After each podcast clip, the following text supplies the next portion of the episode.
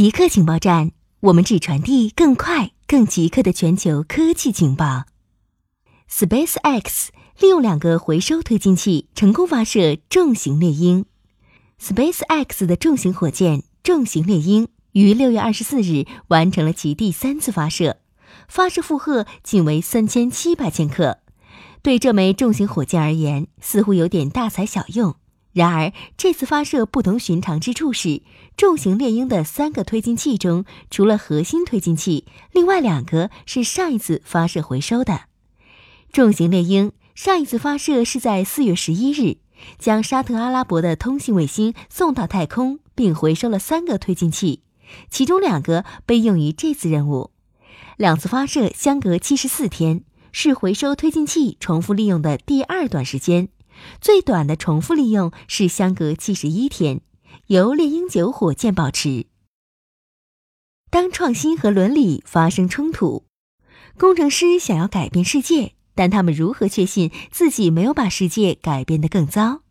工程师创造了互联网、手机、GPS、激光、电脑等等，他们已构成了现代生活的一部分。与此同时，问题也紧跟着而来。我们失去了隐私，手机上瘾变得一大问题，阴谋论、假新闻无处不在，垄断者比以前更强大，AI 正在替代人类。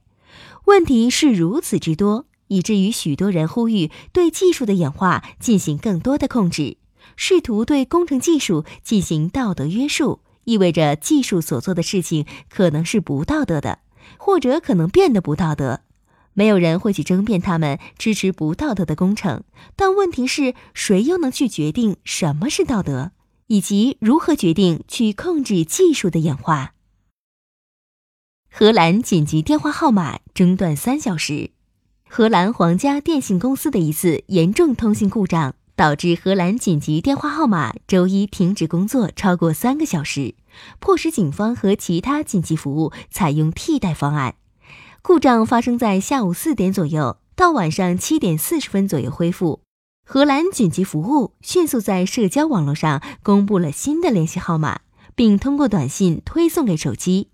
警方还派遣警员到街头巡逻，帮助需要应急服务的人民。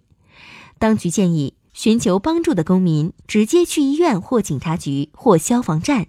事故原因目前还不清楚。荷兰皇家电信表示，看起来不是黑客攻击。戴姆勒柴油车发现降低排放效率的软件。德国汽车监管机构在戴姆勒的柴油汽车上发现了降低排放控制系统效率的非法软件，要求该公司召回4.2万辆梅赛德斯奔驰柴油车。戴姆勒公司对监管机构判定该软件非法有异议，他计划提起上诉。存在问题的柴油汽车仅在欧盟销售，与汽车中保护引擎的冷却剂恒温器有关。相关软件存在于2012年到2015年制造的汽车上，被要求召回的柴油车使用了选择性催化还原。戴姆勒称，他在去年就该软件的存在通知了监管机构。此前，他已经因为另一起尾气排放相关的非法软件而被命令召回柴油车。固定时间，固定地点，我们下次再见。